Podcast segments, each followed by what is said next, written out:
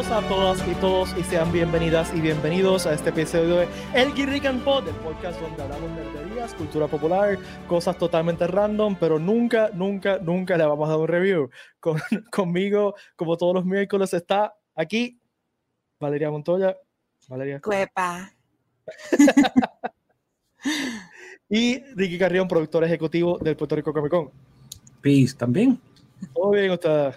También con Para que sepan, es de, es de, día, cuando lo vean, este es de día, por si acaso ven eh, luces raras, no, no es que estamos en otro sitio, que es de día. Yo estoy en otro sitio porque mira, estoy oscura. We're grown up, a las 8 de la noche estamos seguros, estamos dormidos. Tú estás en la Ponky Cueva, que la Ponky Cueva siempre es así oscura. Seguro. Siempre. Yo soy, hay, hay, hay una imagen que proteger. Yo soy. Ustedes usted, los influencers son así. Ah. Me voy, bye, nos vemos. Bye. Gracias. Ponky renuncia a... Va a renunciar. Cancel, I'm cancel. Exacto. Los influencers, los influencers. Como todos los miércoles, les saluda Pete Valle. Estamos aquí con ustedes los miércoles a las 8 de la noche por Facebook Like y por YouTube. Y también se puede suscribir a este podcast en su aplicación de podcast favorita. Así que busquen nuestro podcast, aquí clican pod, suscríbanse, denos un reviewcillo, 5 estrellitas, no 4, 5, 5. 10 estrellas. y por favor, le agradecemos un montón cuando le den share y like a este stream y taguen otra gente que le gustan herederías para que compartan con nosotros. Recuerden también que todos los viernes a las 8 tenemos el PRCC Reload, lo último en Noticias Geek con Ash y John, el corillo peposo de Legacy Universe. Y como siempre, el Guirrican Pod es uh, auspiciado por guirrican.com. Y yo siempre, o sea, siempre, siempre, siempre decimos que visiten geekrican.com porque tenemos camisas y cosas cool. Pero hoy, hoy específicamente, yo quería darle share a esto. Déjame que llegue mi cursor al maldito botón. Oh my God. Yo, yo la no quiero. puedo, no es un reissue, esa camisa se nos acaba. Eso hicimos hace ya un par de años. Y decidimos hacer un reissue mientras duren. Yo la Está quiero. Súper linda esa camisa. La vi cuando la postearon anoche, la posteamos en, en la página. Y enamorado. Ya. Para un reissue. Lo- los geeks de nuestra edad, eso es como que. Mira, yo, yo no estoy de esa edad. Son ustedes. Sí, bueno, pues. Tuviste la más sobre Infinity. Oye, way, la película Infinity está brutal. ¿Sabes que no la he visto? Quiero verla, no la he visto. Mira, mira. Pero termina tu pauta y hablamos de Infinity ahora. termina tus compromisos comerciales, como dicen por ahí. y, después, y después hablamos de, de, de Infinity. Así Porque si que- no, si no nos envolvemos y si no, hablo- no hay compromisos comerciales. Recuerden visitar geekrican.com para t-shirts, gorras. Esta t-shirt que es hermosa, es una, una obra de arte, una joya. No, está brutal. ¿verdad? Ya. Estoy Enamorado full de esa t-shirt. Entonces, también, hablando de compromiso comerciales. Todos tenemos momentos de tensión cuando hacemos gaming, ¿verdad que sí? Esos momentos que empiezas a sudar a chorros, a gota, a gota gorda, pues para cualquier momento intenso de tu vida, como cuando sales a correr al gym o cuando te estás dando senda catimba en Street Fighter, está Powerade. Powerade te ayuda a reponer los cuatro electrolitos que pierdes cuando sudas, sodio, potasio, calcio y magnesio. Y te ayuda con vitaminas B3, B6, B12. Así que no se más, métele power con Powerade. Powerade te rehidrata y repone cuatro electrolitos que pierdes cuando sudas. Sodio, potasio, calcio y magnesio con vitaminas B3, B6 y B12. Métele Power con Powerade. Antes de empezar la discusión, quería dar- mandarle un saludito a los que, si recuerdan el episodio anterior, cuando se nos fue tan largo, al final dijimos, mira, los que se quedaron con nosotros hasta el final. Sí, los comentarios. Pues yo vamos lo vi, yo lo vi. un saludito a los que se quedaron hasta el último minuto. A Agosto Richardson, gracias. A Lenicia Rivera, que siempre está con nosotros. A Bimari Mópolis, que también siempre está con nosotros. A Jorge C. Cartagena, que también es, ma- mandó el comentario de yo me quedé aquí, estoy aquí. A, a Emilio Torres, que también siempre está con nosotros. Y a Jesús Román, que preguntó, yo estaba en la ducha, eso cuenta. Si lo dejó, si lo dejó prendido, sí. Si lo dejó prendido, sí. Está bien. Así que, y a, gracias a ustedes y todos que ustedes que se, que se quedaron con nosotros en ese episodio extra heavy large. de- Sí, es que eh, teníamos Ya. tanto que hablar ese episodio que pues Había demasiado, mano. Y No, ahorita y ahora- vamos y a hablar y- y- también. exacto. Y, y ahora tengo media hora nada más para resumir todo lo que pasó. Bueno, vamos a empezar con los temas de la semana. Primero, creo que es el tema más importante que ha pasado esta semana y pasó hace poquito, hace un par de días. Y es la bomba nuclear que soltó WB cuando anunció que sus 17 películas que van a estrenar el año que viene, el 2021, van a ser eh, release tanto en cine como en HBO Max al mismo tiempo. Simultánea. Esto está brutal. Recuerden que WB es el segundo estudio más grande de Hollywood. Eh, y las películas que tienen el año que viene son, o sea, estamos hablando Heavy, de... Son, son contenders, son contenders. Toon, este, o sea, unas películas que... Godzilla, Con Con, este, eh, In the Heights, tienen, este, ¿cuál más? Que yo vi que, ah, Wonder, bueno, Wonder Woman la van a sacar Matrix, este año. Matrix. Matrix, Matrix 4, Matrix, eh, eh, Tom and Jerry, o sea, tienen películas heavy. Y esto ha, eh, ha causado un salpa afuera gigantesco en Hollywood. eh, de, o sea, varias- de todo el mundo. por ejemplo, Legendary Pictures está molesto porque o sea, tiene releases grandes como el de, el de King Kong que van a ser releases también por streaming. Eh, ya Christopher Nolan ayer se quejó. Ya, sí, pero son los Pero- puritanos. Los puritanos van a hacer eso. Y, y yo, Pero la, yo- que, la queja grande de ellos es que también ellos no la avisaron a, Por a eso, los productores, a estudios. los actores, a que, nadie. realmente- que según tengo entendido, le avisaron 90 minutos antes que lanzaran el, la- el anuncio. o sea, eso está, Está bien. eso está garete. Pero habiendo dicho eso, es- gente, esto tiene sentido. O sea, es- eh, la pandemia lo que hizo fue acelerar algo que, que se veía pasar. Básicamente, esto se veía pasar, tiene sentido. eh, tiene sentido por varias razones. Primero, que Tenet ya enseñó que la gente no va al cine. O sea, no va a haber una masa de gente allá en el cine- por foreseeable future. Segundo, esta es la forma realmente de empujar a HBO Max para que haga- pueda hacer competencia con las demás. Ya yo, sé dos, ya yo sé de dos o tres que se emitieron HBO Max esta Claro, o semana. sea, HBO Max tiene nada más que 9 millones de suscriptores. No estoy hablando de la gente que tiene HBO y tiene acceso a HBO Max, que son como 20 algo, 20, 20 algo mi- millones, creo que 21, 21 millones, algo así. Sí, son cosas aparte. Porque Tiene son 9 millones de suscriptores nada más, de su gente que paga solamente por HBO Max. Eso es nada. En términos de streaming, eso es nada. Si ellos quieren competir con powerhouses como Disney Plus, como Hulu y como Netflix. Tienen que meterle mollero. Y pues esta es la, la mejor forma que yo, que yo veo en, en términos de business, de, de tratar de salvar el negocio de las películas por el 2021, porque las películas que van a estrenar no van a sacar chavos de los cines, no van a sacar chavos de los cines. Y tratar de empujar el negocio. No sé qué ustedes piensan. Eh, yo digo que es una, da- una daga de doble filo, aunque ya ellos dijeron que esto va a ser temporero, que esto va a ser como que testing the water por este año, porque se sabe que la pandemia chavó la industria de Hollywood. O sea, muchas películas pararon, muchas películas que todavía no han salido al cine y están ready hace tiempo, incluyendo Wonder Woman, que ya por fin decidieron sacarlo simultáneamente entre HBO y cine. Este, yo digo que esto afecta, lo más que se afecta aquí son los cines. Eh, lamentablemente, o sea, lleva afectado desde marzo. So, que mucha gente va a decir, ok, prefiero ver en una pantalla grande, arriesgarme que me pase algo que me dé COVID, o verla en mi casa cómodo, en mi televisor, 4K, ¿me entiendes? Es, es poner a la gente a, ellos mismos pelear mentalmente qué, qué pueden hacer, qué van a hacer para ver esta película. So, eh, eh, a mí me gusta, ¿me entiendes? Lo puedo ver en mi casa tranquila en Navidad, ver Wonder Woman y todo eso, pero, pero yo sé que la economía se puede chaval, pero yo digo que eh, eh, Warner fueron los únicos, los primeros que dijeron, ¿sabes qué? Vamos a tirar, vamos a tirarnos, vamos a tirarnos de pecho porque yo sé que todo el mundo está aguantadito. Bueno, lo hizo primero Trolls, la 2 de Trolls, Claro. Sí, que fue un experimento y destruyeron, vendieron más que, que en el cine, o sea, sacaron más revenue que en el cine. Sí. Este, Y, pues y porque Mulan, y Mulan fue un éxito para Disney Plus y Mulan, también. ellos hicieron double dipping de Mulan, porque Sí, porque eh, tiene la- que pagar la- 30 pesos. la pagaste cuando salió, la tienes gratis después en Disney Plus después de tres meses, pero aún está disponible a la venta en Apple. sí. O sea que están double dipping ahí, el resale value es grandioso para ellos. El- bueno, eso se venía a venir hace un montón de tiempo. Yo estuve hablando con, Sí. con un amigo hace como una semana de... Él y yo tenemos estas teorías súper complicadas de las cosas siempre. Este, y hablamos, llevamos como 10 años hablando de todas las tecnologías que iban a pasar. Y hace poco nos sentamos a hablar y le digo, pero todo lo que teníamos nosotros que sabíamos que iba a suceder dentro de 10 años más, se redujo a un año. O sea, Claro. el dom- 2020 lo que hizo fue empujar todas las reacciones Todas o sea, de todas las cosas. Ahí hay un montón de cosas pasando. Cuando ATT se com- compró Warner, pues ellos están haciendo cambios across the board. O sea, esto, del, esto de HBO pues, pues fue el último empujón de HBO, pero ellos llevan haciendo cambios en DC. Mira lo que ha pasado en DC. En DC. Comics ellos han sacado del medio a todo el mundo. Eh, y, eh, por ejemplo, uno sembraron a una persona en publishing que la persona no tiene que ver nada con publishing, lo que tiene que ver con videojuegos. O sea, que eh, ellos tienen otra visión de la industria y yo puedo asumir que lo que están diciendo es, si no me genera dinero, vamos a cambiar esto.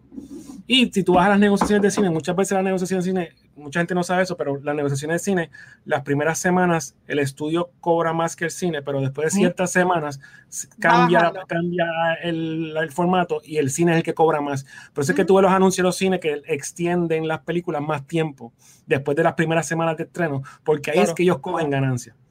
So, Ya. cuando, cuando tú ves el, el, el, el, approach de ellos, y no, vamos uh, en cine y, en, y a la misma vez, porque sabes que quien va a ir al cine a verla, va a ir las primeras semanas a verla y punto y se acabó, y esa es la ganancia del estudio. O sea, ellos no tienen ningún interés en darle ganancia a, lo- a los cines. Pero por otro lado, es como yo está diciendo a, a, a, a Sura, mi esposa, hace par de días, los cines también tienen un poco de responsabilidad en esto, porque, por ejemplo, tú vas a un cine AMC en Manhattan y hay una posibilidad de que hay una pelea en la, en la sala de cine, como me pasó Ujú. a mí. Yo fui a ver este Rise of Skywalker eh, entre taquilla y, y popcorn y eso se me fueron casi treinta y pico de pesos. Yo solo.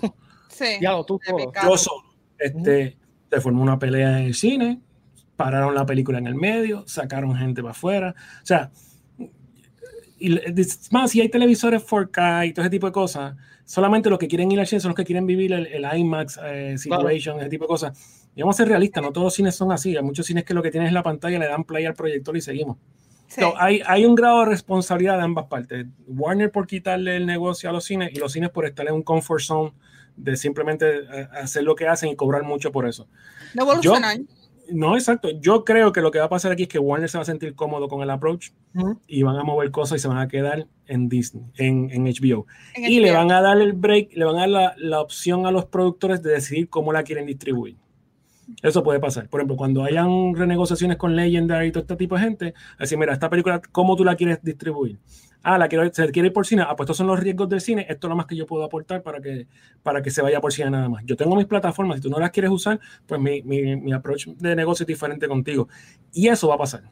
Eso va a Eh, ellos, están ellos están adapting, ¿me entiendes? A, la, a De las seguro, circunstancias y tienen que hacerlo. Si tienen un montón de propiedades, tú tienes una gente como AT&T que son los nuevos buyers de la marca y compraron justo, qué sé yo, hace par de años an- antes de la pandemia, so, ellos no están en revenue streaming todavía. Ellos están tratando Tienen de, sacar exacto, están tratando de justificar la, la, la, la inversión de ellos. En el caso de HBO Max, yo puedo ir más allá. Yo creo que fue también parte es que el anuncio de Zack Snyder de Justice League no creo el hype que la gente creía que iba a crear. Y maybe eso no se tornó, maybe eso no se tornó a, a suscripciones de HBO Max como ellos esperaban. So far, yeah. Digo, eso no, es información, eso no es información que yo sé, eso, eso es mi teoría de que, de que, de que no generó el buzz que ellos cre- creían que iba a suceder, que se iba a virar todo este mercado a inscribirse a HBO Max para ver el Snyder Cut. A mí, a mí no me sorprende porque eso de Snyder Cut es básicamente una paja mental de, los- de los fanáticos. Es un. O sea, eh, sí, Es un, movimiento- fan, es, es- es un fan. es un Service fan- movie, es un fan service movie. y un lo- fan service. Los fans, eh, es- ese número de fans no es una masa crítica como para propulsar HBO Max a hacer un Netflix. sea, No, y, no- y- y vamos, y vamos a ser realistas. eh, el- hay mucho fan que no es fiel a la marca. O sea, no es como eh, si yo tengo, o sea, en streaming services yo tengo un montón. ¿Sabes? Yo tengo, mano, hasta WWE. Yo, o sea, me, me gusta, lo voy a pagar. Este, pero hay gente que no está acostumbrada a eso. Hay gente lo que tiene es Netflix y lo demás se va por torrent. Tratar de conseguirlo en algún idioma. Y, Ya. Esa es la realidad. Ujú. Y yo creo que el, el problema es que ellos apostaron a estos anuncios de Zack Snyder y a ciertas cosas que estaban haciendo Race by Wolves, Watchmen, todo ese tipo de cosas. Pero Watchmen salió en HBO regular. Ellos Ujú. ah, la trajeron y la pusieron. Y todas esas decisiones de, de exclusividad, que por ejemplo South Park, todo lo que es reruns de South Park se fue para HBO Ujú. este, por exclusividad. Eso es una bomba ahí, porque son, eh, son como 15 seasons. Más, De- de- 20, más, ¿verdad? 20 y pico seasons. Y también 24 eran, yo creo, 24. HBO 25. Max también capturó otras, otras franquicias. O sea, tiene. eh, Cartoon and Network también. Tiene este. Ghibli. Eh, eh, Big Bang Theory, o sea, Crunchyroll. tiene, tiene muchos reruns grandes, pero Esta que está aquí, realmente una de, las de las razones por que yo eh, compré HBO Max era por, por, las películas de Ghibli, porque a mí me encantan esas películas y son bien relajantes sí. y me encanta verlas acá rato que estar buscando el, CD, el, el, Blu, el Blu-ray ahí en el, en el librero. Es más fácil ponerle en la computadora y ya. Y, ta y, también la gente no, o sea, hay que recordar que el lanzamiento de HBO Max fue un desastre, o sea, en cuestión de branding. Ellos en un momento dado tenían tres servicios diferentes de streaming. Y, y fue súper con, super, super, super confuso, bien confuso. Demasiado era Now, era eh, eh, HBO, HBO, Now, HBO Go y, y Go HBO y, Max. y Al principio, o sea, solamente HBO Go y HBO Max era un des o sea, yo nunca era, era bien difícil para la gente entender cuál era cuál, vamos a ponerlo sí. así. Bueno, nosotros, Eh, nosotros no, Yo creo no, que todavía están by the way, todavía Sí. yo creo que todo está. no, ya, ellos, ya ellos hicieron todo el, el- todo. Ya lo hicieron, ok. pero al principio fue un desastre, al principio yo no sabía que yo estaba en Max hasta que me llegó por, por invoice que estoy en Max, o sea, porque tú sabes, tú, tú- yo soy los que soy, ah, me gusta este streaming, va a tener tal, click on it y, lo, y los pongo. Yo no tengo cables de ver, yo lo que tengo son apps de ver, Ujú. de ver televisión, lo más cercano es Link para ver las noticias y todo tipo de cosas. Pero si tú sumas mi, mi streaming services, aunque tenga como 10, sale más económico que pagar cable TV. Ujú. Esa es la realidad. Pero volviendo al tema de esta gente, yo creo que esa es la nueva norma, punto. O sea, si tú ves lo que está haciendo Netflix, si tú ves lo que está haciendo el mismo Disney Plus, no me sorprende que Marvel tire todo el slate también por, por Sí. Disney Plus este, y, que, y que deje el cine más que para los mega movies tipo Avengers. O sea, cuando Ya. es un, este, ¿sabes? un world defining movie, pues entonces la tiramos al cine porque hay IMAX y ese tipo de cosas. Siempre va a haber los fanáticos que van a ir al cine, sobre todo los, los tipos que son tipo Quentin Tarantino, que él se niega a tirar digital, él todo lo Sí. tiene en fílmico, esta, esta cuestión que él tiene, y él se, y él se niega a, a hacer películas digitales, ese tipo de cosas, pues siempre hay una base de gente que va a ir detrás de eso, pero son los menos, como dice Peter. A mí en lo, a mí lo personal dice, ah, diablo, porque la película está, la vas a ver en, en IMAX o la vas a ver en HD. Bueno, si yo tengo un televisor que la sea la pantalla grande y que el sonido suene bastante Ay, cool. I'm game, ¿sabes? Sí. Yo la- me siento en casa a verla. ¿sabes? Y lo bueno es que tú puedes darle pausa, coger tu refresco, volver a sentarte y darle pausa, quitarle la pausa. Ya. Sí, o sea, Sí. el, el- el problema es que hay un, hay un factor comodidad Claro. que se veía venir los próximos 5 o 6 años, Sí. Que se adelantó todo este tiempo por el COVID. Eso igual pasó con Zoom, igual pasó con todo el environment tecnológico Bueno, que se adelantó. pasó hasta en la educación. O sea, yo que doy clase Ujú. universidad, esto nos forzó a adelantar proyectos que teníamos de educación a distancia De años. Comprimidos. O Exacto. sea, en, en un año.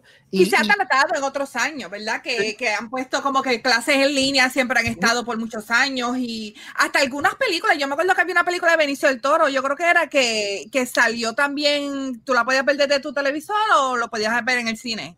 Pero eso fue hace muchos años atrás, ni me acuerdo cómo era se llamaba la película. Y una cosa importante que yo estoy oyendo gente, gente decía "Ah, que se acabaron los cines, que este fin. No, el cine siempre va a estar ahí. O sea, el cine, en la industria del cine, de física, de ir al. Porque eso, es- Ya. o sea, el cine lo que te están vendiendo es una experiencia, ¿no?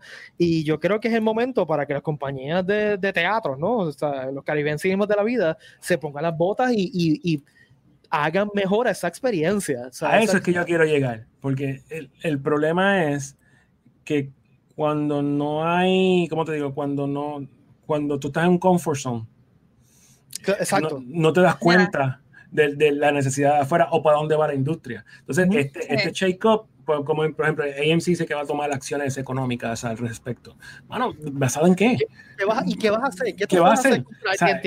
O sea, que, que te vas a tirar al medio tú y vas a pelear con ellos económicamente o que te van a ponerte la cruz y decirte, pues fácil, pues no te entrego películas a ti, vas a tener que dar Sí. reruns. Y, y el, el chiste es que la industria del cine, tanto aquí en Puerto Rico como en Estados Unidos, está basada realmente en monopolio. Sí. Sí. Eh, eh, son monopolios de zona. Aquí en Puerto Rico, Caribbean, eh, Caribbean Cinemas y ya. Y entonces en Estados Unidos, depende de la región, tú tienes AMC, tienes este. eh, o sea, tienes. Close, o sea, de- depende de tu cuando tú tienes un Sí. monopolio así, no tienes incentivo para mejorar tu, la calidad de tu servicio y, y cambiar tu producto. Es lo que tú dices, Ricky. Más allá de wow factor. Ejemplo, yo quiero tener un wow factor, pero hago una, una, una pantalla digital y hacemos una promoción detrás de eso. Pero es un wow factor, realmente no, no me va a generar Pero no- la ganancia. no tienes, no tienes esa, e- esa necesidad de, de step, step up the game, ¿no? Este, Yep. de, Yeah. de proveer una mejor experiencia, una experiencia más wow, más brutal, eh, que, que mueva a la gente a, a ir al cine. Eso pasa aquí en Puerto Rico. O sea, si tú ves los cines aquí en Puerto Rico y vas a cualquier otra parte civilizada del mundo, no estoy hablando de Estados Unidos, estoy hablando del resto del mundo, aquí los cines estamos, que es 10 años atrás realmente. O sea, aquí, no hay, aquí no hay una pantalla IMAX. En IMAX Rico no hay pantalla IMAX, No, no, no, No hay hay. IMAX. No la hay. hay. No, y no la habrá. No la habrá. O sea, o sea, porque ah, ah, si hacía si hacía poca lógica hace par de años, ahora hace menos lógica, porque con esta incertidumbre de, de que la gente regrese. Sí, ahora menos. una- Lo que nosotros tenemos que, para que la gente entienda, tenemos un travel size version of IMAX aquí en Sí. Puerto Rico. Realmente no es. La, la IMAX en Estados Unidos son casi auditorios gigantescos, que es una pantalla que. Bueno, yo fui a ver, no- nosotros- cuando yo estaba en San Diego Comic Con, creo que fue el 10 o el 12, nosotros vimos Batman's la 2, este, de Dark Knight en Dark IMAX. Knight. Este, y cuando llegamos allí, el chamaco nos dijo, antes de empezar la película, bajó el muchacho y dijo, miren señores, va a empezar la película, es en IMAX. Esta película, como en IMAX, van a escuchar los sonidos por todas partes. Si usted no quiere escuchar sonidos, les recomendamos que cambie su taquilla ahora y se vaya a una sala regular. Este, o sea, porque- y, y es verdad, mano, nosotros la vimos a medianoche y esa película era otra cosa. ¿verdad? O sea, cuando de repente tú ves el tiro hasta casi el techo y o sea, el- las cámaras gigantescas. So, para montar un IMAX aquí hay que meterle, de verdad. O sea, Y, que- y si tú vas a un IMAX Una inversión 3D, grande. a mí, a mí lo que me voló la cabeza de ver un IMAX de verdad 3D es que te ocupa totalmente tu campo visual. Bien brutal. Hacer O sea, 180 es- completo. Es totalmente inmersivo, o sea, porque tú no ves los edges de la pantalla. O sea, y una película 3D en IMAX, de verdad, es una experiencia que vale la pena, que vale la pena Mm. tú pagar los, los 20 pesos que sea y tú ves, porque es una experiencia. Pues, y ver las luces azules que tienen en Montelledra. En la si, tú, si, si tú amarras eso a lo- a la, si tú amarras eso con la decisión de Warner, hace mucho sentido que Warner Claro. diga, vamos a meter todas nuestras propiedades en esta plataforma, que la ganancia es 100% de nosotros, no es compartida. Sí, le que ahora ellos tienen un revolú con contrato porque eh, de lo que vi es que Gal Gadot tiene su contrato que depende cuánto dinero haga en taquilla, en el cine, en el box office, es lo que ella también va a ganar como incentivo. Este, ya eso creo que ya tienen que ahora negociar sí otra vez ese problema, sí contrato, brutal pero eso siempre pasa en las películas, esos son los puntos, eso siempre pasa Sí, en las películas. pero sea, van a tener que renegociar con un montón de Va a directores. ser un nuevo, va a tener un actores, nuevo estándar ahora porque Exacto. desde de Matrix para acá, eso ha sido como que el estándar con, con un montón de Sí. actores. No, pero eso siempre, ha sido- o sea, siempre ha sido así, desde siempre. O sea, por ejemplo, Sí, sí, pero el, que, el, que- el, el- el caso más famoso reciente fue Matrix, que Keanu Reeves lo que dijo fue, ah, yo firmo por bien poquito, pero tú me vas a dar el revenue de ahora en adelante todo lo que haga la película. So, no- lo que tiene que hacer es sentarse en el banquito a comer su sándwich, porque va a estar Exacto. recibiendo, va a estar recibiendo Sí. dinero to- toda su vida. Sí, pero al, al ellos tirar todas estas películas en, en, en HBO Max, pues el, el revenue puede ser que sea un poco más bajo que, que ti- tirarlo en box office, que es exclusivo en el cine. Este, que ahí es que el- ellos que renegociar el. no solamente este eso, que quizás es una, una, ah, tiene que ser una, algo- o sea, el revenue tiene que ser calculado de una forma diferente, un tipo Sí. diferente de accounting. Volumen, va a tener que ir a volumen. volumen. Yo creo que tú, Es ustedes como ratings, que- como que va- ratings va a tener que ser re- renegociado todos los contratos y va a tener es una nueva forma de hacer negocios realmente para los para Ellos los tienen un arroz con, ellos tienen un arroz con Q ahora Sí, mismo. sí, pero, pero es un Con gandule, con gandule. todo cambio todo cambio dif- es difícil todo cambio Pero yo creo que Netflix encontró la fórmula, porque ahora Netflix lo que hace es que financia el 100% de la película, ya contando con lo que se va a ganar cada uno de entrada. Ah, pues si la película cuesta 100 millones, pues toma, aquí tienes 200, el resto lo te reparte. La ganancia es mía porque soy el que estoy cobrando. Exacto. ¿Me entiendes? O sea que ya Netflix tiene como que una fórmula detrás de eso. Y por el viewership, tú sabes que también ellos tienen cuántas veces han visto la película, toma Ujú. tu revenue, pero es mucho menor, todo ese tipo de cosas. Sí. Por ahí va a tener que ir la cosa, porque ellos pueden, ellos sí pueden leer cuántas veces la película se vio. O sea, ellos pueden decir, esta película se vio 500 veces el día de hoy. De estas Y 500 otra- veces toma tu 5%. Y otra métrica Exacto. importante para todo este servicio de streaming es cuánta gente se unió al servicio de streaming por esa película Después de la- y después de la Exacto. anuncio. O sea, exacto, o sea, Ya. cuánta gente se unió al streaming y eso fue lo primero que vio, por ejemplo. O después del anuncio, cuánta gente se entró, o sea, esa métrica es bien importante y por eso es que Netflix muchas veces cancela series que son eh, que son críticamente, o sea, son critical darlings y la gente le, le gusta, pero no han, no han movido gente a suscribirse. Sí, Porque es esos chavos que sabe la cosa, no es Claro, más o sea, nada. eh, esa, esa es la chava, ahí viene los chavos, la gente suscribiéndose. Este, y pues eh, también eso es otra razón por la cual hace la movida de, de WB hace sentido, es porque es que el revenue de una persona comprar una taquilla de, de- de cine, una nada más, versus el revenue de alguien suscribirse y estar un año. Mira, son dos cosas, o sea, estamos hablando de, de magnitudes más grandes el Ya. revenue. Y es net revenue Exacto, o sea, versus, tiene que- versus compartido. O sea, son dos cosas totalmente diferentes. So, iba a pasar. Algún Sí. estudio lo iba a hacer. Que lo Sí. hicieran ellos. A mí lo que me impresionó fue que fueran ellos. Pero por otro lado, si te pones a leer la La historia- bomba. si tú te pones Sí. a leer la historia de ellos los últimos 18 meses, dos años, Está cogiendo riesgo. No, y, y AT&T ha venido a picar cabeza en todas las Ujú. ramas de Warner. O sea, DC. DC se quedó sin su, su, su personaje importante. Ahora mismo, cuando yo, hace poco yo leí que gente que tiene que ver con la parte de eventos de DC, o sea, todos los que se encargaban de los pisos de los eventos, de coordinar eh, la parte, por ejemplo, si tú vas a un San Diego, quien se encarga de coordinar eh, el montaje del booth, la, la- la- básicamente el- todo lo que tiene que ver con el evento, que si entrevista, montaje, los talentos, que este tipo de cosas, todo ese crew lo eliminaron. Todo ese grupo lo eliminaron.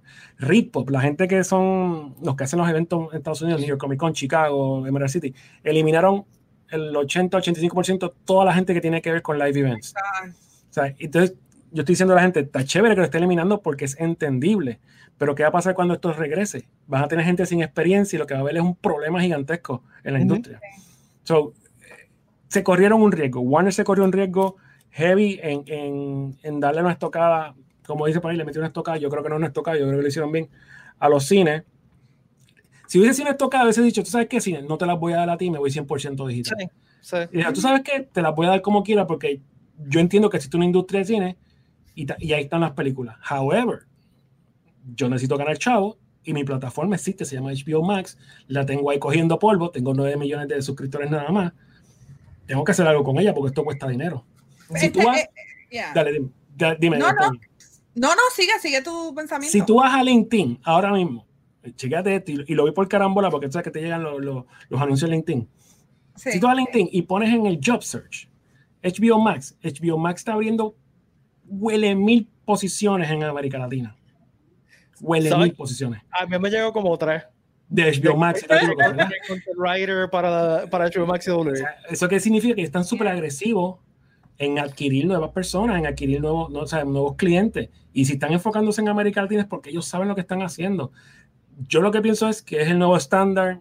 Este, Netflix empezó con la idea. Netflix tiene sus películas de ellos. O sea, películas tan importantes como The Irishman.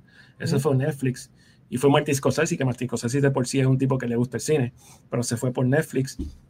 Este, ellos empezaron y todo el mundo está cogiendo, le, le está cogiendo el, el gustito a la cosa. Disney con Mulan hizo su parte, la, la- la segunda parte de Trolls, cuando ellos se dieron cuenta que generaron más chavos eh, poniéndola digital que en cine, Ujú. pues eso fue un eye-opening moment para ellos. Y Oh, Warner no se va a quedar atrás. Yo estoy seguro que Warner no se va a quedar atrás. Y creo que la parte esta del anuncio de Justice League Snyder Cut, que no hizo tanto tanto ruido, yo creo que tuvo que ver más con la decisión de que, ¿sabes qué? Entonces vamos a meter mollero y vamos a meter a todo el mundo allá adentro. Bueno, vamos a pasar rapidito a otro tema que también fue medio bomba nuclear para nosotros los fans y el geekdom en Y general. todavía, y Eh, todavía. Estamos hablando de Spider-Man 3, eh, la, la Flashpoint. La Spider-Man Flashpoint. Tenemos Flashpoint o Crisis. Crisis in Infinite Spider-Verse. Eh, ayer básicamente está confirmado de que vuelve Alfred Molina como Doc Ock, que para mí eso... Ricky, no, me, no mira para acá. Este, a mí me encantó eso. A mí el de, de, de que me encantó. Y no solamente eso, hoy no es nada confirmado, pero hay rumores fuertes de que va a volver Charlie Cox como Matt Murdock y siendo el abogado de, de Peter Parker, que obviamente necesita un abogado. Eh, también hay rumores que vuelve Kristen Ritter, Jessica Jones, además de, del- de- eh, eh, la retragida de gente que está anunciada, que hay Green Goblin. Eh, Yeah. Tobey Maguire, Andrew Garfield, eh, Kristen Dunst, eh, Emma Stone, Hasta supuestamente. Venom dijeron que iba a salir este tipo. Este... Sí, pero eh, eso estamos Más difícil. Hardy, eh, Eh, Hardy. Sí, Hardy. sí, sí, Jamie sí. Como, como Electro, Benedict Cumberbatch como Doctor Strange. Entonces, hoy vi el rumor de que William Defoe y Dane DeHaan, que fueron los Green Goblins de otras películas, todos están rumores. Este es el chiste. Estos todos son todos Jamie rumores. Foxx, te faltó Jamie Foxx. Jamie Foxx como Sí, Electro. sí, sí, sí. Esos son todos rumores. ¿Ok? Ok. Confirmado, confirmado. Esto va a ser como Smash Brothers. Everybody's here. Van a traer a medio mundo. Que traigan Endgame. Digo, el cast completo de Endgame va para, para la película de Spider-Man. Ay, no sé, me, me huele que quieren hacer como que un overhype de, de todo el elenco que va a traer, pero yo creo que va a ser un, un mini desastre. Ay, yo confío en, en, en, en Marvel, hermano. Mm, eh, yo estoy, yo estoy con Ricky. Ricky y yo. Te voy a cuál es mi, te, te voy a explicar cuál es mi preocupación con esto. Eh, ellos hicieron, a ver, eh, o sea, Endgame es, es, la barra. Apunta, asuma que Endgame es la barra. Cuando tú ves Spider-Man 2, que es con. Far From Home. Exacto, Tom Holland. con- exacto, y es este, ¿cómo se llama? Misterio.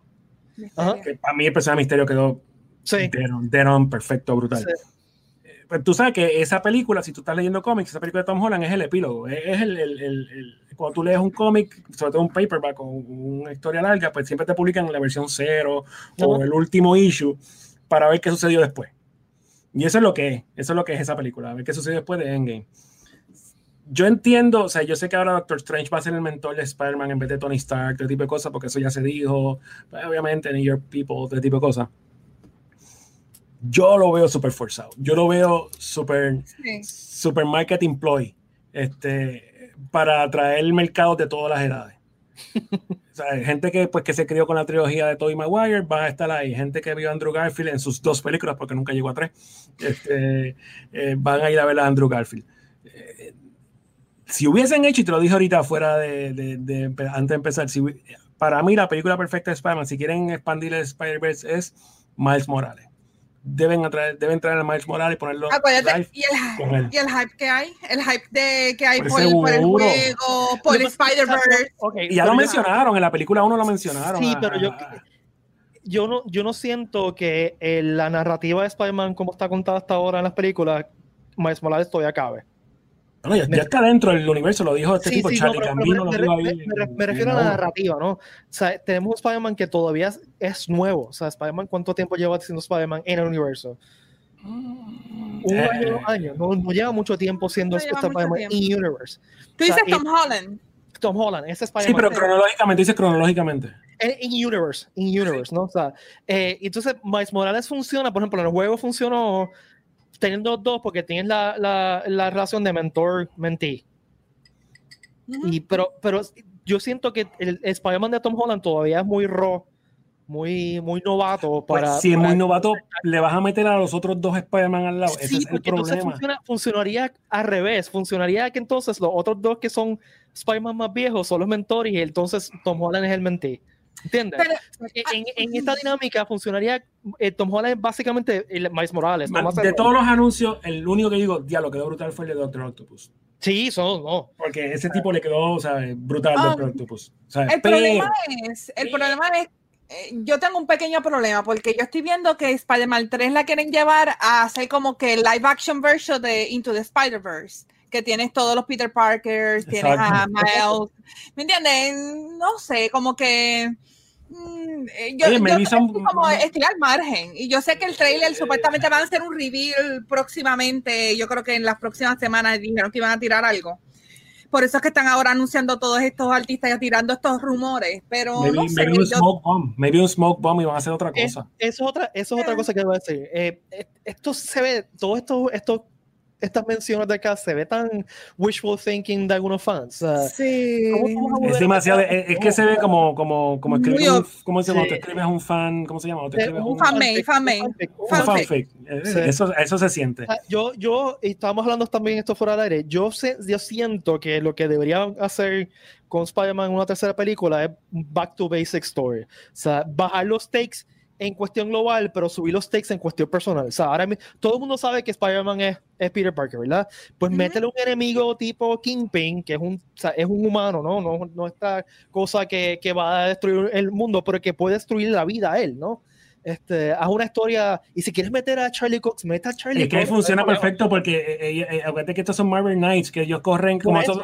nosotros, como nosotros decimos que los Marvel Knights lo que corren es el ground area Es- de es- Marvel es- Universe, ¿sabes? es El, el street ground area, exacto. o sea, eh, y, y- y los fanáticos de, Star- de- de viejos de Marvel saben que Marvel funciona en tres fases, ¿no? El street level, el mid level y entonces el galactic level, el ¿no? Cosmic Ya. Area, O exacto. sea, eh, y yo, una película de, de Spider-Man con Charlie Cox como Daredevil y Vincent como, como Kingpin, que sea al principio quizás de algo de, de Marvel Knights que tú vayas añadiendo después. Incluso ah. puedes meter Punisher. ¿Te acuerdas que Punisher fue la primera vez que salió fue en Sí, Spider-Man? O sea, que, eso no se ha visto todavía. O sea, cuando Punisher salió por primera vez en Spider-Man, que no estaba detrás de él este, cazándolo. So, hay mucha historia con los Marvel Knights que tú puedes traer. Sí. Ese sería interesante porque sería como que eh, mezclar eh, Punisher, que es un personaje más dark, más, más, eh, más adulto, que eh, versus Spider-Man, que es un personaje más family friendly para todos los niños y toda la cosa. Yo creo que sería cool tener una combinación en, en eso. Este, pero no sé, yo mi, mis expectativas están media bajitas por, por Spider-Man. Yo nunca he sido muy fanática de Spider-Man, así que. pues, yo creo que aquí yo soy el recién Spider-Man fan, porque yo creo que Exacto. ninguno son muy fanáticos de Spider-Man. no. Bueno, a mí me gusta Spider-Man, lo que pasa es que eh, eh, It's es- fine, no es que lo odie, ¿verdad? lo que pasa es que es, es- es un franchise complicado Sí, para sacar. No sé, lo que pasa es que es más, él supuestamente, digo, dicen, y yo estoy casi seguro que de las franquicias de Marvel es la más sólida que ellos tienen, tanto impresa como marca. Él es el Batman de Marvel, o sea, él como Sí. marca. y, y también es el, la franquicia de, Marvel que mejor Rogues Gallery tiene. Y Sí. es algo que nunca realmente lo ha sabido explotar realmente en las películas, que yo siento que es innecesario añadir toda esta cosa de, de hacer un Spider-Verse nuevo, o sea, Interior Spider-Verse live action, cuando tú tienes un Rogues Gallery super cool que puedes... Y no lo han usado correctamente, No no lo han No- usado, o sea, no correctamente, menos obviamente Alfred Molina, el primer Green Goblin con William O sea, Dafoe. cosas. Dafoe y. Alfred Molina fueron los únicos realmente que, yo siento que hic- hicieron súper bien eh, la representación y ya, ya that's it. Porque Sí, ah, y Misterio, es que- Misterio, ah, pero Misterio para mí Misterio, tiene otra liga. la forma que lo adaptaron al universo quedó, quedó fuera de control. Sí. o sea, Sí, sí. eh, y el casting también estuvo genial. Eh, Misterio era un personaje que fácilmente podía ser goofy y fácilmente podía ser idiota, y Sí, porque es me- exacto, porque es hay veces que el personaje es medio charrito.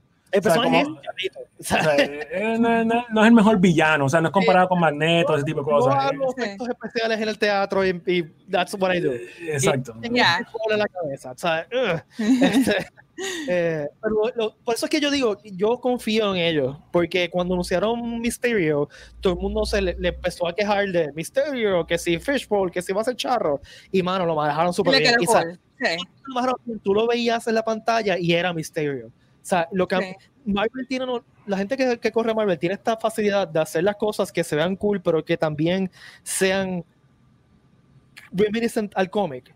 O sea, no, Sí, no- true, true to- true to the source. no como Yeah. la, la- la película de X-Men original que hasta se tripearon, no, que no tenemos pandex. Este, Sí. eh, fue- Oye, vaya, ¿a ti nunca te ha molestado que no- nunca, nunca has visto los cinco X-Men originales en, en pantalla juntos? Ya.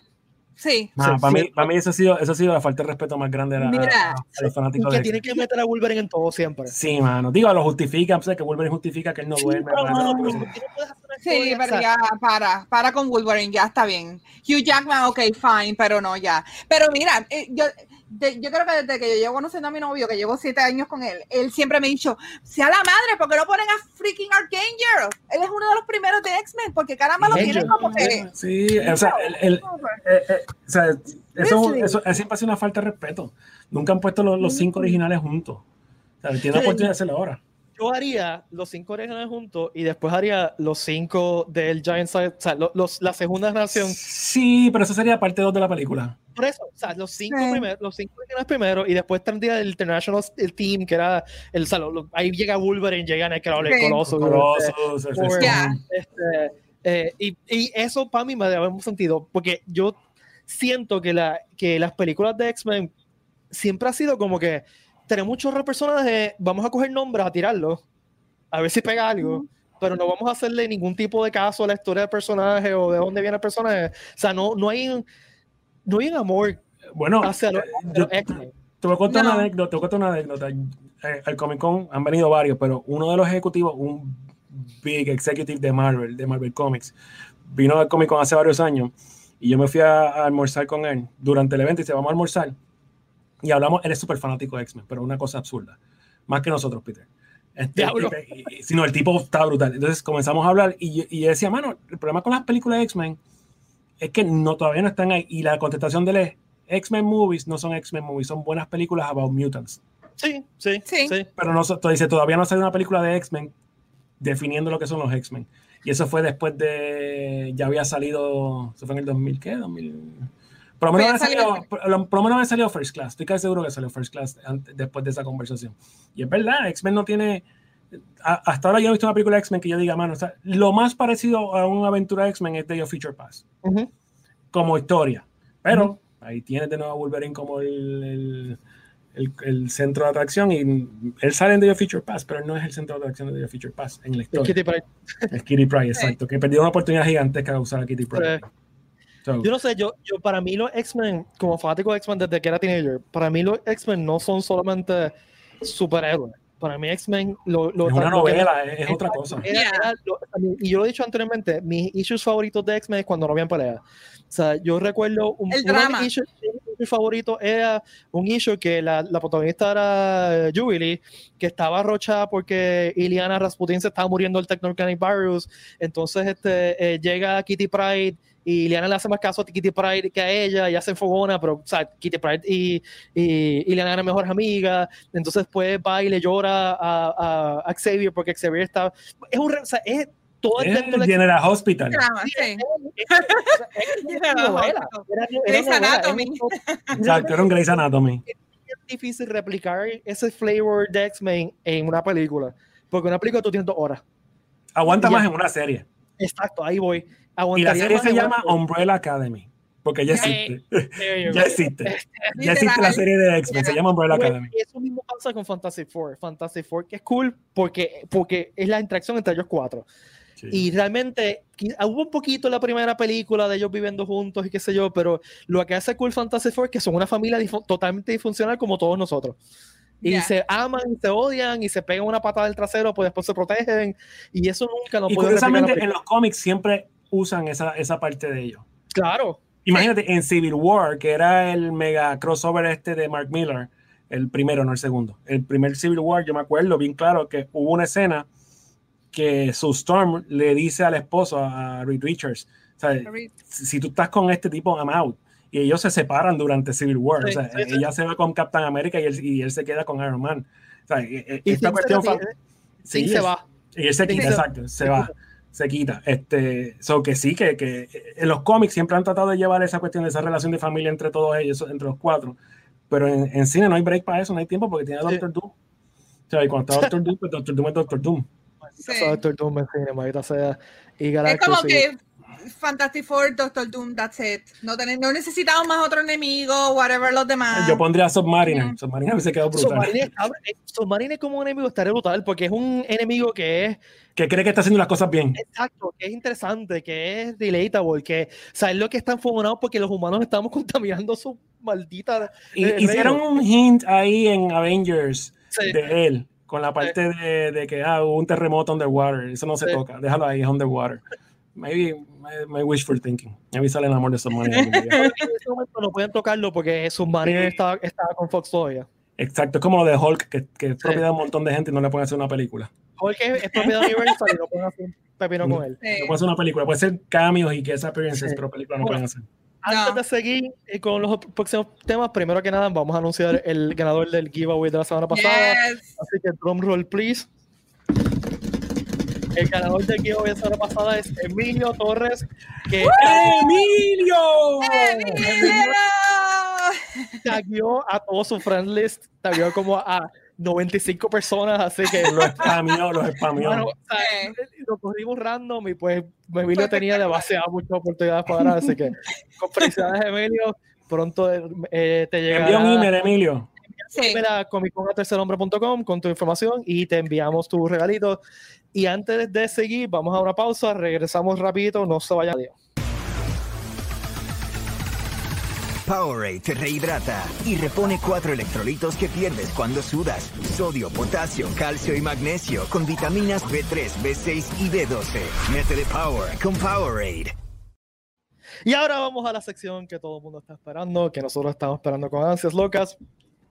Y es la sección de Mandatory Mandalorian.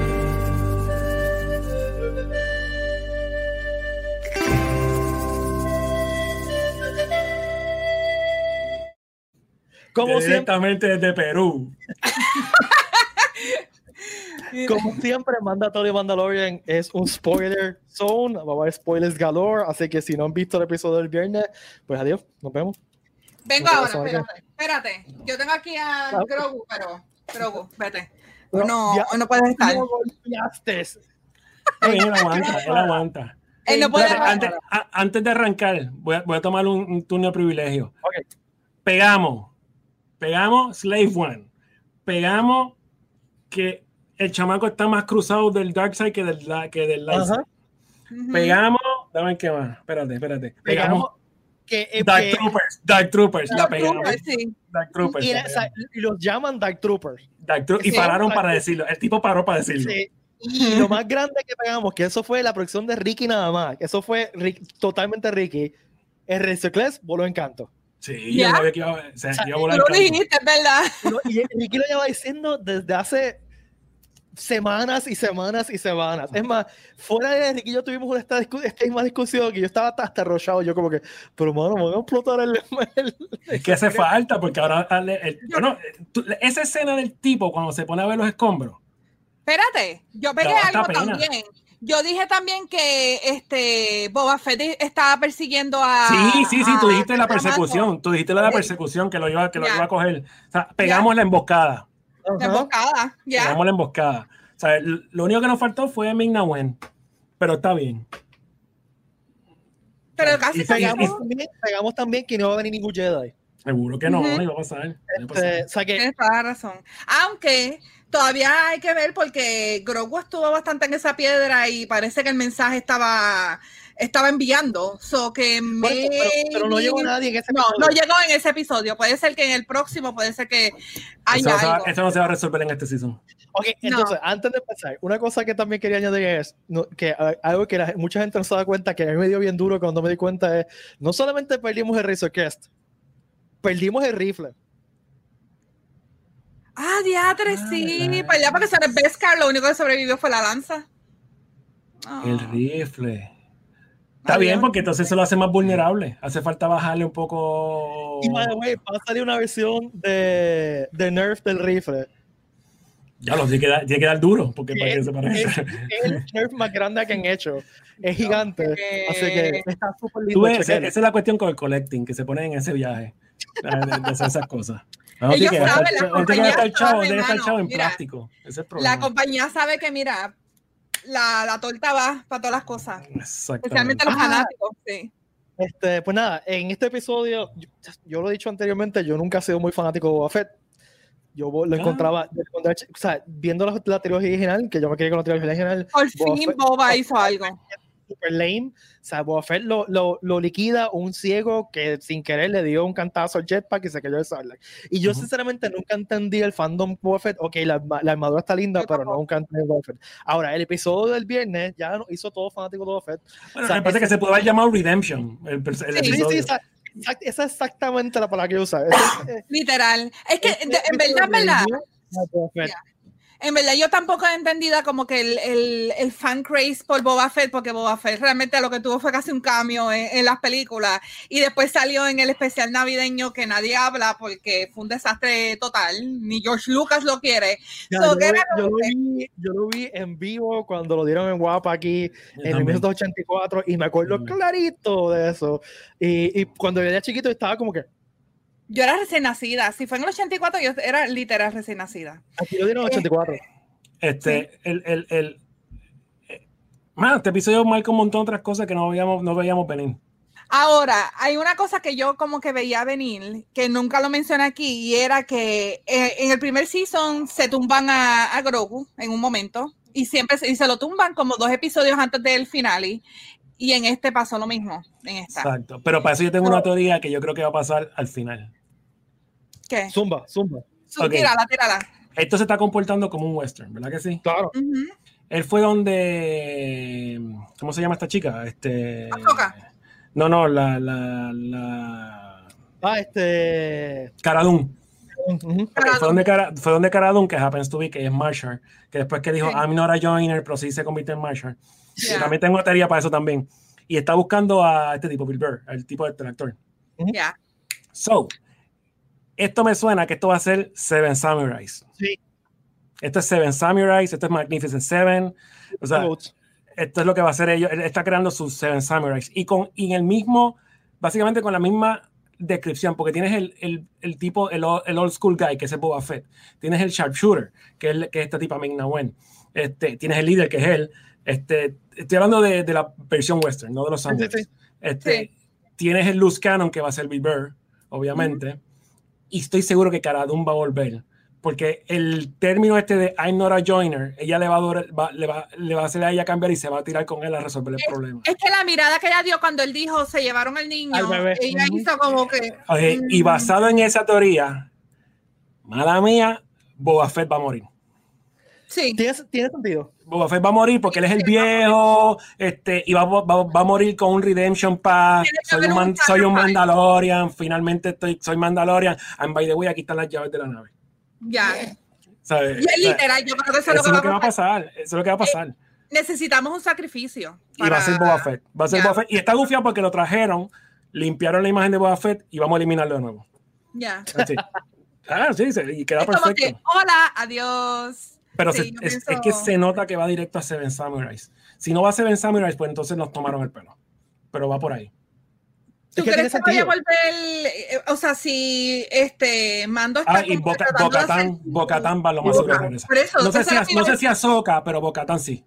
Eso es lo que yo estoy pensando, que puede ser, actually, eh, haría sentido que Ahsoka también se vaya ahí, porque ellos están siguiendo al Imperio, y el Imperio li- literal estaría más cerca de, de Tron y de... Sí, pero ellos no son rebeldes. Que no- eh, o sea, ellos no tienen ninguna causa en contra del imperio. Quieren re- él quiere rescatar al nene. Pero, pero, Ahsoka tuvo una conexión con Grogu, y yo creo que esa conexión, que es lo mismo que pasó con Cara, que Cara cuando él, ella dijo, no, no me voy a meter en esto, y tú sabes que yo estoy ahora eh, tratando de hacer las cosas como son, por la ley, y cuando él le mencionó el, el child, hizo como que, mm, ok, ok, vamos, vamos al mambo.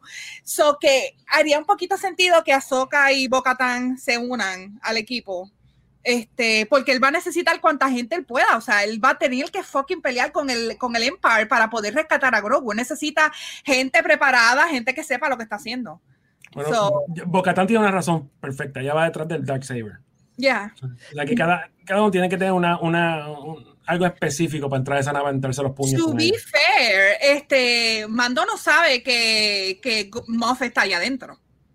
O sea, lo único que sabe es que se llevaron a Grogu. O sea, que no sabe si Moff Gideon está en ese, en ese ship. So, Mm, Sí, es verdad. Pero, pero supuestamente, bueno, sí, es verdad. Lo que, lo que, lo que sí es que creo que obviamente uno va a morir, yo estoy casi seguro que Boba Fett. Este, La nave se la dan a él ahí, pues él hereda la nave. Este, en- en- básicamente, he, he becomes Boba Fett. Eso es lo que están haciendo. El nuevo, el nuevo Boba Fett. A mí no me sorprendería también que, que Bocatán muriera. No, porque todavía tiene historia que contar.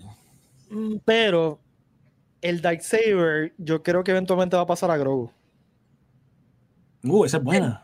From the Porque- left field. Esa quedó brutal del No, left field. no, pero, pero no, sigue mi lógica. pero Eh, si ese, ese lightsaber es más grande que Grogu. Está bien, pero no importa. Este, la lógica es, y, y, y es interesante el, el la escena entre, entre eh, Mando y Boba Fett, Ah. cuando Boba Fett se- le enseña el Family Tree, by the way, que, que tiene un montón de easter eggs allí, eh, menciona con Cordón y menciona... Ese, ese momento por fin nos reafirma algo que nosotros realmente no sabíamos y era si Django y Boba, Boba eran realmente Mandalorians porque en el Expanded Universe anterior no eran Mandalorians, ellos simplemente Exacto. tenían armadura de Mandalorian. Ahora con la mitología nueva creada específicamente en- de Mandalorian, ¿no? En la serie, el, el, tú ser, el- los Mandalorian, al tú ser un foundling, o sea, que te Que, aceptan, o que sea, Mando es uno de ellos. Ya. tú eres un full Mandalorian, o sea, al serte founding, entrenarte como Mandalorian, eh, al, al tomar el creed, ya tú eres Mandalorian, no por importa dónde nacido, eso- ¿ok? Por eso Mando le pregunta si él había tomado el Creed para tener, Exacto. para, para deserve ese costume. Este, y él le dice, él como que la forma que Boba le contesta, como que él le deja saber como que no y sí, como que él está como que no te sé decir si soy parte de Mandalorians o no. Bueno. Pero hereditariamente, pues lo es. Pues, ok, pues aquí voy. Eso significa que realmente Grogu es Mandalorian. Sí, porque he's training. He's already training. Grogu es Mandalorian porque es un founding que, lo, que a cargo de un Mandalorian, ¿no? Sí, y y Pero él le dijo, no te puedo trainear porque tú estás above my Ok, league. está bien, pero eso es ahora. Tú no sabes cómo puede cambiar eso después. Primero y segundo, eso no significa que, que no, que no, que he doesn't take the creed en algún momento. ¿Y si lo hacemos al revés? ¿Y si lo hacemos al revés? Y, Y si, y si ¿qué mando. con la oreja con, lo- con No, el no, casco? y si le hace rotito. Y si, y si, y si mando es Le tumban un cuajo. el, o sea, y si Mando es el segundo Mandalorian Jedi Knight holding el, el, el Darksaber. Esa es otra posibilidad, que Mando se quede, que se quede con el, el Darksaber y lo, lo aguante para que entonces Grogu sea la próxima generación. Porque ahí, a eso es lo que iba. El Darksaber viene del primer Mandalorian Jedi, ¿no? Exacto. Sí. Por eso es que estoy pensando que eventualmente quizás conecte con que Grogu sea el holder de- del, del Darksaber. Esa es la importancia del Darksaber, ¿no? Este, así que, pero también puede ser eso, que Mando se quede con el Darksaber para entonces que... Y también que le da un power, también le da como un, un poder dentro de lo que son Mandalorians, que Ujú. también lo puede Ya. llevar también a, a ser el, el que une a los Mandalorians de nuevo. Es brutal e- ese redemption path de él. Pero Sí. ese- that's too much para un, dos o tres seasons adicionales. Exacto, Eso yo no creo que eso pase más este en el futuro. No, creo que este más-. Sí. Pero, pero no, me, no me sorprendería que la historia de él llegue allá. Siguiendo lo otro que quería discutir. Una pregunta que no contestaron aquí, y yo todavía tengo la duda, es: ¿esa armadura de Fett? ¿De dónde es salió? one size, es one size. Porque él menciona que esta armadura, la armadura se la pasó su padre, pero obviamente no es la misma armadura, de, de Django. Pintada. No, Bueno, es- es customizada. Misma. Digo, o sea, habría que ir a los archives y ver si es la idéntica o no, pero para todos los efectos, sea, el casco es el La mismo, misma. pero el resto de armadura es bien diferente. exacto, para todos los Pero efectos, tiene mucha gente, como dice todo el mundo, que, ah, que él la cogió y la customizó para él. Eso es lo que todo el mundo contesta. Pero tiene Eh, que ser porque si está ya puesto en el, en el costume de que, Por eh, eso de esto, que eso era de Django, lo que yo pienso es que él hizo un custom, custom y lo llevó a, a West Coast Customs y lo, le cambiaron el Sí, color y lo cambiaron exacto. como era. Y el chiste es que Ah. si lo hizo así, la, la armadura de Boba Fett soquea comparada con la Django. Bueno, lo hicieron a propósito así. Porque acuérdate que cuando Django hace su armadura, hay, hay un gobierno funcional. Cuando Boba Fett tiene su armadura, esto es Sí, pero eh, huipipío para todo el mundo. O sea, esto está el garete. comparar la armadura de Mando, la primera armadura de Mando, la que empezó al principio de la serie, con la armadura de Boba Fett, y como quiera, la armadura de Mando está mucho más protegida y más elaborada que la de Boba Fett. Pero eso es lo que quieren. En este episodio te lo enseñan así mismo a propósito para que tú digas, diablo, este es el, el viejito, el old school, el, el old school guy Exacto. que usa este tipo de cosas. O sea, Acuérdate que es como una la tecnología evoluciona. La tecnología evoluciona y, y ese, ese, cos- ese suit de, de bomba es bastante viejo. So que Pero, pero es un downgrade del, del Django anyway, porque entonces... Sí, está bien, porque no había tanto interés de mantener el Beskar y ese tipo de cosas, un downgrade. pues, literalmente un downgrade. botó, botó un montón de, de, de Beskar porque Django Maybe tenía armadura y tenía más armadura en los brazos. Pero como Em, quiera, eh, sobrevivió a, a caer en- dentro de la boca de, un- de una Eh, criatura. eh, Sí, exacto. Yo creo So que ahí que- estamos tirando el chicle con la armadura. Yo creo que, o no es, whatever, es customizada. Lo importante, que, lo importante del visual es que la gente se diera cuenta que Mando es un upgrade de Boba Fett. Eso. Eso es lo, eso es lo que quieren poner. Este tipo es un upgrade. Es como este los person. two generations, two generations of es. Entonces, Sí. La otra cosa que a mí me voló la cabeza, y yo creo que a ti también, Ricky, y quizás a, a Valerie, pero más Yo a. Ricky, es cuando sale Slave One. Sí, no, mano. Yo, o sea, yo, como le dije ahorita, yo no, de- Boba Fett nunca me trepea mucho, pero el diseño de Slave One siempre me ha fascinado porque es tan diferente. Es bien interesante. Y a mí, a mí las naves de Star Wars todas me encantan. O sea, yo siempre me ha fascinado las naves de Star Wars. Yo tengo una colección de, de, de Rebel Ship, de Rebel Fighters. Y quería compartirle algo que encontré este fin de semana. Y este es lo que queda de mi Slave One original de los 80, 80. de 83. Nice. Oh, wow. Obviamente le faltan piezas, le falta el cockpit y le faltan las piezas de aquí. Que aquí había un pedazo que se salía y esto Sí, slide sí, out sí. para Oh, sacar a, a Han Solo en Que ellos usaron el mismo molde para el reissue de los El 90. reissue que hubieron, que hubo Sí. en Shadows of Empire, que fue ese reissue, era Sí. exactamente el mismo molde.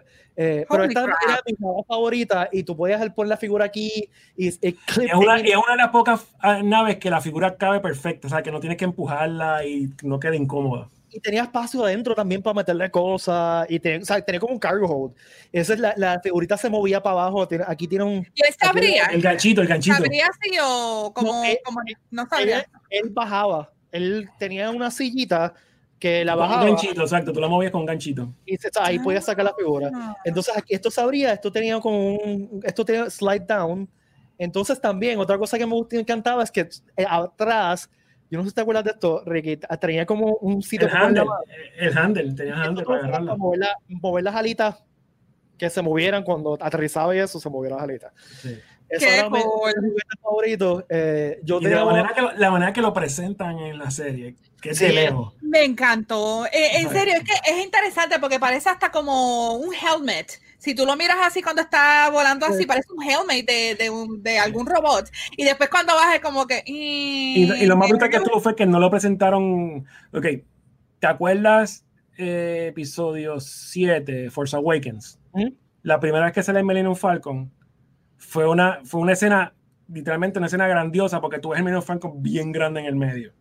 Ujú. O sea, como que aquí está Millennium Falcon, te estamos trayendo para atrás Millennium Falcon. There you go, Millennium Falcon. Aquí fue todo bien casual. Aquí pues miras para el cielo y de repente ves la nave cruzando. Ya está. Ah. Y quien la conoce, la conoce, y quien no la conoce, pues que pregunte. Ahora, Eso fue, eso fue todo. lo que me vacila es que vamos a decir, eh, este, este es Boba, esta, esta es la nave, este es Boba, está así, ¿verdad? Está, esta es la cabeza de Boba, estos son los pies, ¿verdad? Y él está así todo el tiempo, pero cuando va a aterrizar va a terminar así. No, no, se mueve. se Porque pivotea, pivotea. Pilotea Entonces, así como, ok. es como un gimbal, casi como un gimbal que Exacto. se acomoda. Ok. Exacto. Pero eso fue Este, todo. y otra cosa, a mí me vacilo, yo no sé si ustedes lo vieron de esa forma, cuando llega Mando que, que se estaciona de cerca de la montaña, yo veo que todo el mundo se parquea en el mismo lugar ahí, es como que, ok, ese es el parking de, de- Fue. de la montañita. Es como que no estaciones o algo así, tenía un, un sign casi, parece. Otra cosa que a mí, que otra cosa que estuvo brutal fue cuando él dijo, I'm just a simple guy, a simple man. Este, eh, entonces, eso fue de Jango Fett y después dijo, like my father before me. O sea, Sí. usó el Luke Skywalker approach también. o sea, esa mezcla estuvo brutal. Eh, no, Y eh, cuando, y cuando él se da cuenta que es el imperio, eso estuvo brutal también. Que él dijo, diablo, el imperio regresó. En verdad que a mí me encantó mucho este episodio, no solamente por las escenas de acción de eh, ellos atacando a los Stormtroopers que vinieron, o sea, fue un army de Stormtroopers, fueron un montón. Que salió un Este, commander con el, con el shoulder pad. Sí, mano. Y, y dando- coge, por aquí, coge por allá. Sí, dando órdenes, salió un commander, salió un commander, y yo, diablo, mano, el shoulder pad. Eso estuvo brutal, Ya. cuando salió el tipo el shoulder pad, ya aquí está, entonces se acabó. Y mano, Pero dale, perdón, dale, poquito. haber explotado el Razor Crest fue como que decir, ¿sabes qué, Mando? You're done, no nos vas a seguir más, te vas a quedar aquí, pero ellos no esperaban que Boba Fett llegara también. Que eh, el- ellos tienen una pequeña desventaja que Boba, o sea, que, que Mando se va a ir con Boba y se fue con Boba, este, pero me llamó mucho la atención de eso, que fue la trampa. Le pusieron el, el sensor para, para seguir a Mando, Mando llegó ahí, pelea completa, boom, te chavaste, te quedaste aquí, Mando. Si no te mueres aquí, nos matas a los Stormtroopers que se echaban, pero te quedaste en ese planeta solito. Me, me gustó, me gustó mucho ese episodio. Había mucha tensión. No sé si ustedes lo sintieron, que como la tensión de mando corriendo tratando de, de buscar a Grogu. Es que Oh. había tensión desde el principio, desde que sale el card que se llama el episodio de Tragedy. Ya tú sabes lo que viene. Sí, sí, yo, yo, yo ustedes, ustedes ya eh, vieron el episodio antes que yo, yo vi que tenía mensajes del, del chat de nosotros y dije, no lo voy a abrir, no lo voy a abrir, pero cuando vi el principio y veo que dice The Tragedy, yo dice, ah, frack. Está bien, pero eh, estuvo, bien hecho. Es de Robert Rodríguez, Robert Rodríguez lo dirigió Sí. y le quedó, y le quedó Sí, lo hizo bien, lo hizo muy bien. Cuando explotó el Razor Crest, eh, lo primero que yo hizo fue mandar un mensaje a Ricky. ¡Quería hacer razón! Sí, pero es que, es que es obvio porque al tipo le están quitando y poniendo, quitando Sí. y poniendo, quitando y poniendo. Está- están building up un, Tanto que lo reconstruyó, mano. un mega Tanto. character. Están, construyendo un mega character. Otra cosa que me estuvo gracioso es, y, y se lo mencioné a alguien, eh, eh, ya estoy cansado de que todos los episodios sean como que diablo, este es el mejor episodio de la temporada. Nada y viene el próximo episodio, este es el mejor episodio de la temporada. Mira, yo me pongo a pensar. Y esto este, fue un episodio corto, no fue tan Sí, largo. fueron 35 minutos, mano. Sí, fueron cortitos. Pero a mí me da gracia porque el- la destrucción del Razor Crest era como casi como cuando ustedes se acuerdan el carro de Bejuco, que creo que fue para un huracán se el carro de Bejuco. Yo creo que fue algo así. Es que cualquier cosa que sea un vehículo que tenga, cualquier, cualquier cosa que tenga que ver así, que es un carácter, que es un carácter car, siempre te da pena que, que lo, que lo destruya. Sí. O sea, por ejemplo, ¿tuviste la película esta Oswald, la animada? Ajá. Cuando él deja ir la van, que la van es la que interrumpe, o sea, ahí me dio pena porque ese es su carro. O sea, ese mismo tipo de cosas, cuando, cuando, cuando tú, y en el caso de Mandalorian, Razor Crest era su bebé. Hasta que apareció Yo, yo me pasé en este, en este episodio cuando yo vi que llegó Boba a, a dar azúcar. Yo hice como que, ¡Yes! Boba! Ah, y la parte, la parte de la parte del action figure quedó Sí. impresionante. Ya, Esa parte pero del action quedó- figure que se bajó y disparó. Pero lo hizo. Tú sabes que el, ese costume es de él. Cuando él no hizo como, como el otro tipo que hizo, se bajó completo. Este él hizo como que. A mí me encantó como que, ah, eh, le diste a los dos. I will save me for the other one. Hay, hay un que sí, personaje que dijo eso. ¿Qué, qué personaje fue? Él dice, él dice otra cosa. Él dice otra cosa que es una línea de él de. Tú sabes que él dice como tres líneas en todas las películas. Ajá. Hay una línea de él específica que él la repite y no me acuerdo ahora, hay que ver el episodio. He visto como tres veces y es al final. Y es cuando está en la- montado en la nave. Él dice una palabra, que es una palabra que él, que él dijo en una de las series, de las películas. Ok. No, no me acuerdo cuál es ahora, pero la voy a buscar. Pero ese I was aiming to the other one, eh, yo no sé si es en el mundo de Star Wars o en alguna otra serie que yo he escuchado esa, esa frase. I was aiming to the other one. No sé en dónde, pero, pero no sé, alguien en el chat de- debe saber en, en dónde caramba salió eso, si es un easter egg de Star Wars o de qué caramba, pero sí. Ya, No yo sé. pienso, eh, quedan tres episodios. Este. Tres way, episodios, no. El, el, Sí, sí, do- tres dos episodios. 6, 7 y 8. Ok, anyway. Espérate, El- espérate, espérate. Dale, sigue hablando, sigue hablando. Yo creo que eran Eh, dos. En el, en, el, en el Family Tree que sale la armadura también menciona a, a, a Jaster, que en el Expanded Universe viejo es el que, el que crió a Django. Sí, So, ahora, ahora es canon. Entonces, lo otro que quería mencionar es otro momento que yo había estado esperando desde mi niñez es ver un maldito gaffy stick en acción. Sí, mano. El gaffy stick, el de arma de los- De o sea, los San People. que siempre se Ah, ha visto interesante, pero nunca la había visto en combate y ahora vemos lo eficiente que es esa arma en combate. Y lo específico que pusieron los tiros que rompía la armadura de Stormtrooper. O sea, que, exacto, se los pedazos de plastoid así, ¡plá! Sí. Pues sabes que yo me preguntaba de que de dónde es que yo había visto esa arma y ahora me la acabas de contestar porque yo no sabía. Yo digo, al principio parecía cuando él está arrastrándolo, yo decía, eso parece un trimmer, como un mini trimmer No, eso es de los, eso es de los San People, eso es de los San de People. los Sand People, pero, pero, uh, uh, ok, Eh, Ah, no, faltan dos, actually, 15 y 16. Faltan dos Exacto. por episodios. eso faltan dos episodios. Falta el episodio de, de hacer el corillo. Sí, el de y Avengers. El, el Avengers Moment. Tin, tin, tin. Eso va a ser, olvídate que eso va a ser este Seven Samurai.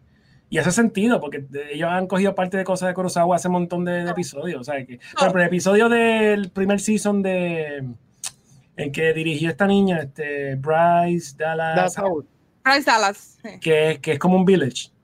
Sí. Eso es Seven Samurais. Takes a village. Ese es Seven Samurais. Sí, sí, ese es ese- Lo es que Seven yo- Samurais. Lo que yo pienso que el próximo episodio mucha gente puede ser que no le guste porque me huele que va a ser el episodio donde Mando va a estar buscando a- al team, ¿me entiendes? Porque Sí. va a buscar a Bill Burr, va a buscar a los que necesita para poder salvar a Grogu y después ya al final y es que va a ser el, el final showdown. So, que el próximo episodio yo creo que va a ser como la gente va a llamarlo un filler, pero la realidad es que es necesario que Exacto. salga. Exacto. Es, es el episodio que es necesario para mover la historia realmente. O sea, sin ese episodio, no- ¿qué vas a hacer? ¿De repente llegar con, todo, el- con el equipo formado? No, tienes que. Y va a decir cómo llegaste aquí. No, Sí. Puede poner un scroller. ¿sabes? Al principio, que digan, mi mando acaba de buscar toda su gente. Y el imperio está. Pero yo, eh, o sea, la teoría es que son Seven Samurais o algún número cercano a eso.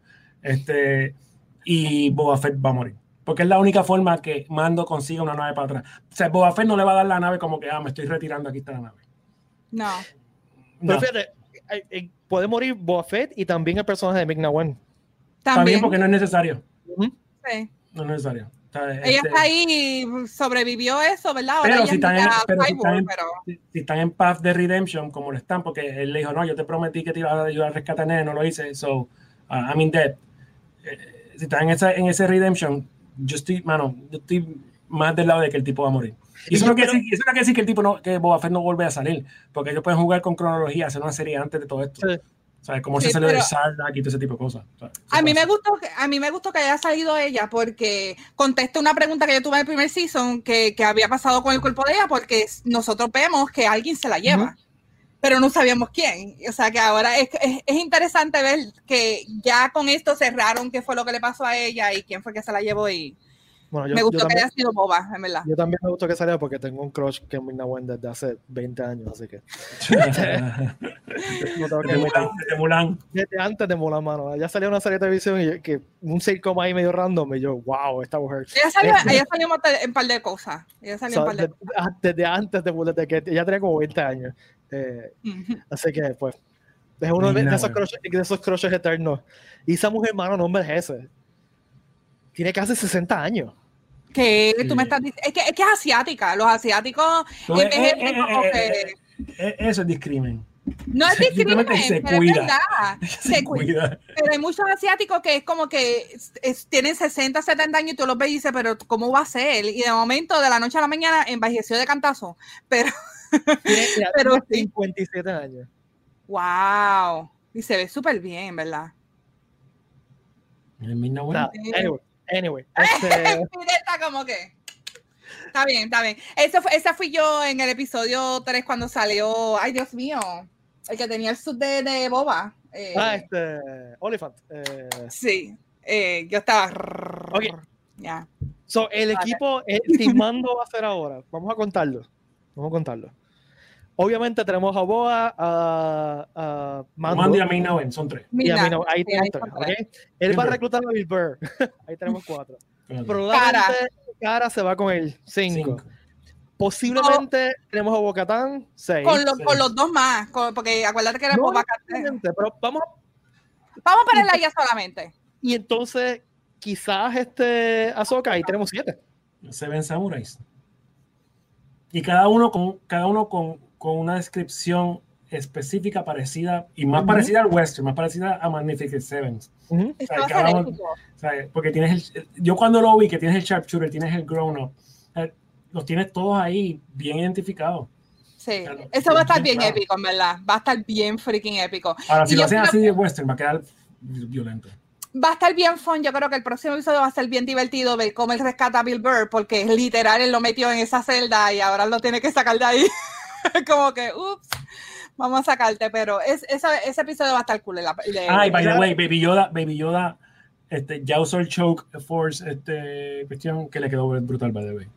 Bendito, Sí, Este- creo. Este, Yo- Dale, perdón.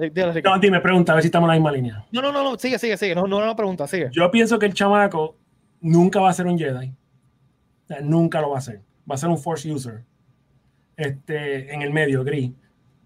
Eh, no va a coger ni para el lado oscuro ni para el lado clarito este. No va a pasar. No va a pasar. Pues, Primero que ya eh, sería como que muy trillado. Y sería acercarlo mucho a las películas de Star Wars. Y si estamos en el Feloniverse, el Feloniverse lo que hace es despegarse un poco de las películas de Star Wars y usa las películas de Star Wars más que para este, fun facts para fill the blanks de algunos plot holes. That's it. Yo creo que eh, él va a ser un force user que va a saber bregar con ambos lados. Y ahí es que tú, ahí cuadra la teoría tuya, Peter, de que Mando puede trainearlo. Porque entonces es un, es un, es un, un trainee que happens to be que sabe uso de la fuerza. Ahora, este, que algo que no hemos hablado, cuando Ahsoka le dice que lo ponga en esa piedra y, y él mismo va a decidir si se va para el dark side o se va para el light side, este, ¿cómo nosotros sabemos que se fue para el light side o se fue para el dark? Si lo vamos a dejar saber, si nos vamos a dejar llevar porque la luz que donde él estaba se- la- y las líneas, lo- los jeroglíficos que tenía la piedra se puso azul, maybe se quedó en el light side. No, Él usa, él usa el choke force, este, cuestión ese, y solamente los, los Sith son los que saben hacer eso. Los Sith son los que saben hacer eso. Bueno, no, no, no, bueno, no, hay que chequear no, si, hay que chequear no, si no, en no. canon trajeron Ah, ah, todo. ah, ah, ah. Luke usa Force Choke. Luke, Luke usa Force Choke y Return of the Jedi con lo que amo Rengards. Eso no es force choke. Eso Sí, fue- eso, eso eso- fue eso force puede ser otra cosa porque no hizo así. Fue simplemente hizo así. O sea, no es Eso- lo mismo. Eso fue Hay que buscar. Eh, Es más, voy, a- voy a apuntarlo, voy a llamar a Robert Rodríguez ahora. para preguntarle. Voy a llamar a George ahorita. Es más, le voy a escribir ahora un texto a George. Envíale, exacto, porque hay cambio de hora y es temprano para allá. Yo creo que Yo voy a llamar a Grogu. Grogu. siempre he pensado que es un cho- Force Choke, porque si te fijas, Luke en Return of the Jedi está entre medio todavía de Light y Dark. Y, y es, es, es, es intencional, ¿no? O sea, por ejemplo, hay un shot, uno de mis shots favoritos de Return of the Jedi es cuando Luke se está escapando de, de Vader en el duelo final, que el, el- literalmente la cara de él está mitad Light y mitad Dark. Ujú. Sí. Y está, dando- está decidiendo qué es lo que va a hacer, ¿no? O sea, cuando... Pues entonces justifica a mí que un Jedi no usa Show Force. Luke lo usó porque no estaba com- Por eso, completamente sí, siendo un. Jedi. Todavía no Está seguro. Lo que, estoy, lo que estoy diciendo es que no es solamente Darkseid users, o sea, y estoy, y estoy siguiendo lo que estás diciendo, ¿no? O sea, Es si gris y negro, no blanco, gris y negro. si- si tienes un Jedi que no es solamente el light side, que no se debe completamente al light side, pues sí es posible usar Force Shock y hasta Force Lightning. Este, pero, Pero, tam- pero si tú te pones a ver la forma que Grogu estaba sentado, estaba sentado exactamente como Yoda estaba cuando él está meditando, Sí. con las manitos así.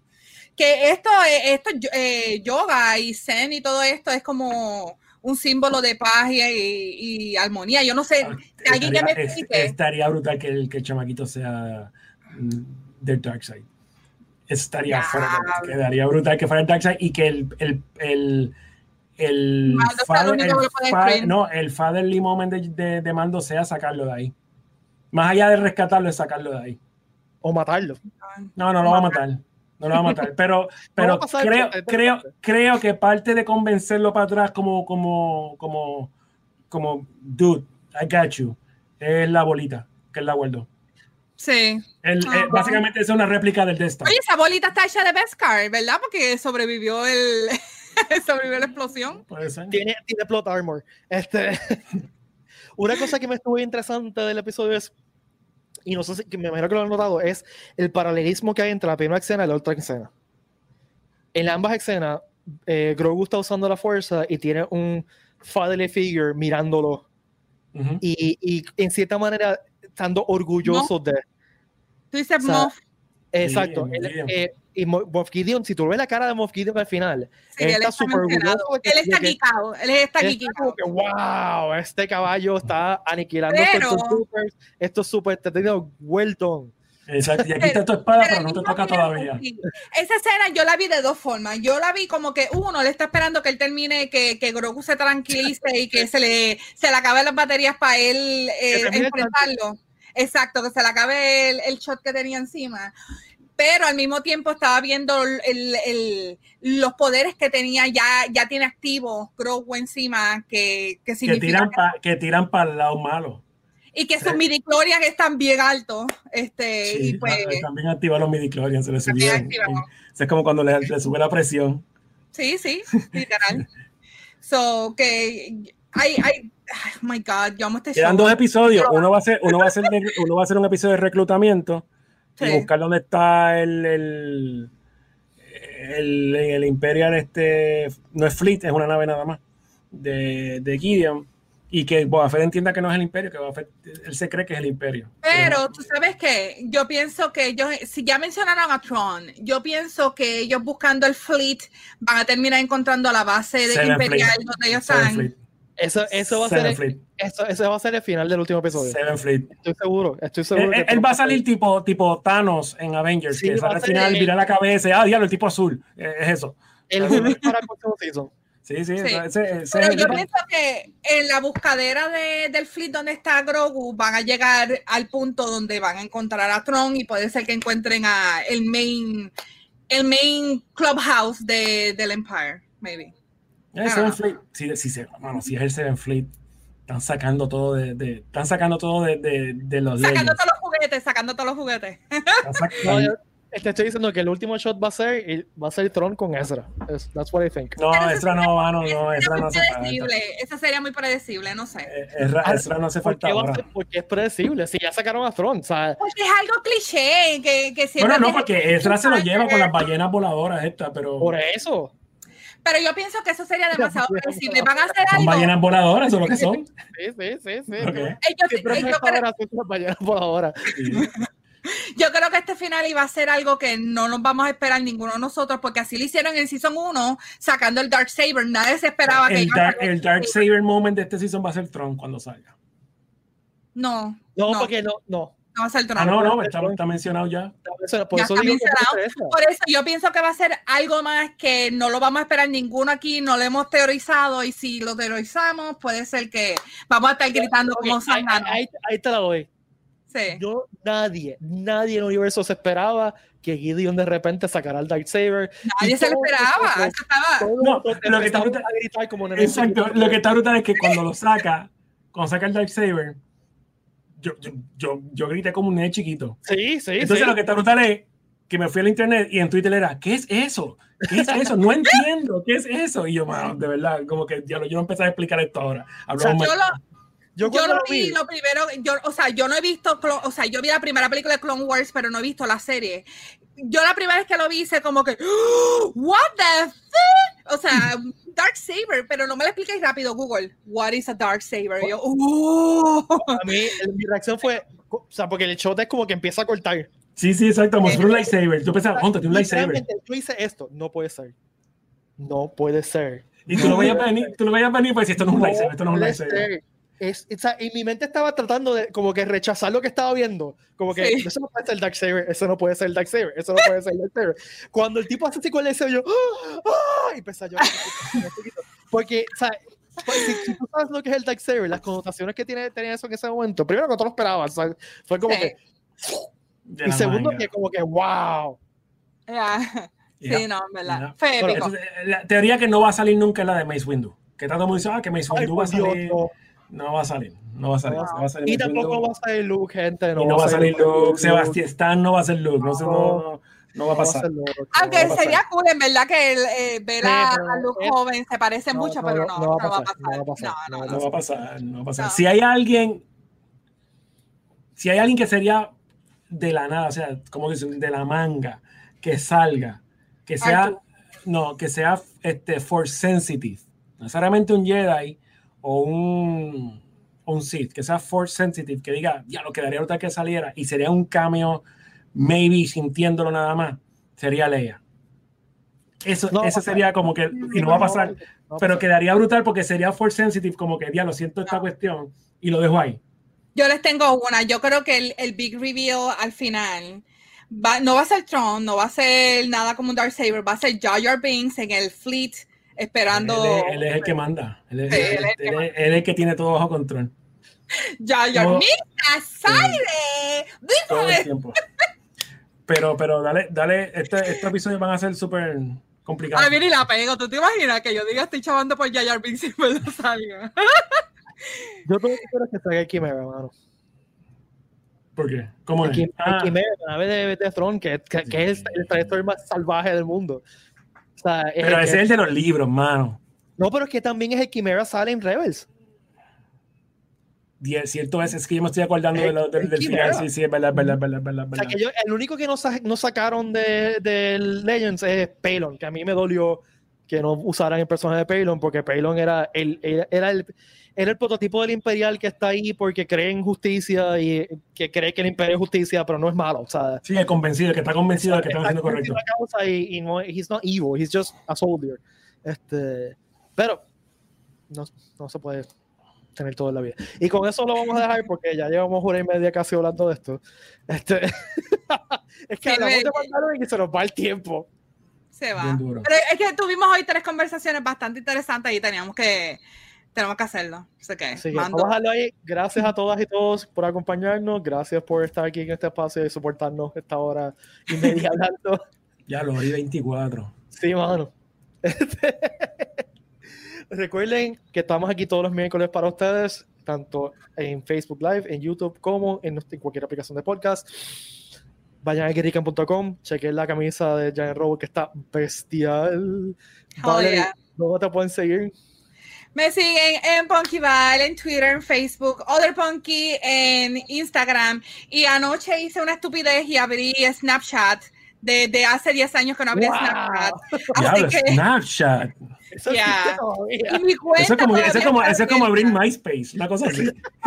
No, yo, yo tengo Snapchat desde que era un beta y todavía mi cuenta estaba existente. Así que me pueden buscar allí como Ponkyval también y nada, en Raíces Gaming PR en Facebook haciendo lives, aunque mañana es mi cumpleaños, no sé si haga live, Oh. pero Oh, rock on. Happy birthday. mañana voy a estar pariciando, así que no sé si haga live mañana, puede ser que Brett me cubra, pero veremos. así que ya. Enrique, recuerden que lo pueden seguir en todas las redes sociales de Puerto Rico Comic Con, pero Comic Con Facebook, Instagram y Twitter. A mí me pueden seguir como Pilvalle en Facebook, Instagram y Twitter. Y para simplemente para añadir algo que nunca uso, TikTok también tengo cuenta de TikTok, que yo creo que lo saben. El Comic Con- el Comic Con tiene TikTok. Me, me enteré ayer que el Comic Con tiene TikTok. Sí, sí, sí. Comic Con tiene TikTok. Oye, yo no, yo Wow. no corro, yo no corro todo esto. O sea, hay un montón de gente aquí este, que me contiene TikTok. Oye, importante, mañana tenemos el, el, el special Exacto. announcement. Mañana estar- vamos a estar en vivo eh, hablando del, del futuro de Comic Con y las cosas que están pasando y vamos a tener una conversación donde ustedes pueden mandar sus preguntas y dudas y pueden, podemos- eh, Ricky va a estar aquí para que ustedes hablen y también vamos a tener otros invitados para que nos hagan preguntas eh, sobre, sobre lo que está pasando, ¿ok? Así que nos vemos mañana o nos vemos la semana que viene, depende de, de cómo... De cómo se comporten. No se pierdan a Mandalorian el viernes. Y No se Mand- sí, no se, no Oh se. Mandalorian el viernes porque así nos pueden escuchar hablando nerderías de Mandalorian el miércoles. Exacto. Exacto. Por favor. Así que larga vida, prosperidad, cuídense mucho, que la fuerza los acompañe y esta es la que, gente. Esta es la que.